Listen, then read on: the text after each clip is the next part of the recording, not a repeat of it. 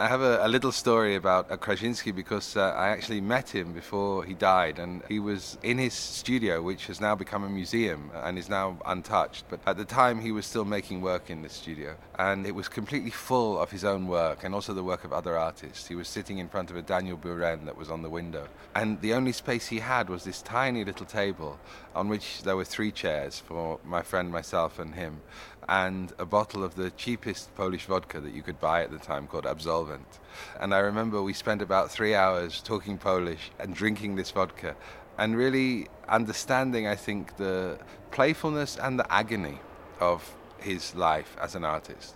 How maybe if he'd been in a different situation, he could have behaved differently, but yet how joyful and how much almost childish pleasure there was in the way that he made his work. And I think that that atmosphere has always stayed with me. And when I look at his work, I also think of that moment of drinking vodka with him and remembering this old man who still seemed like a child.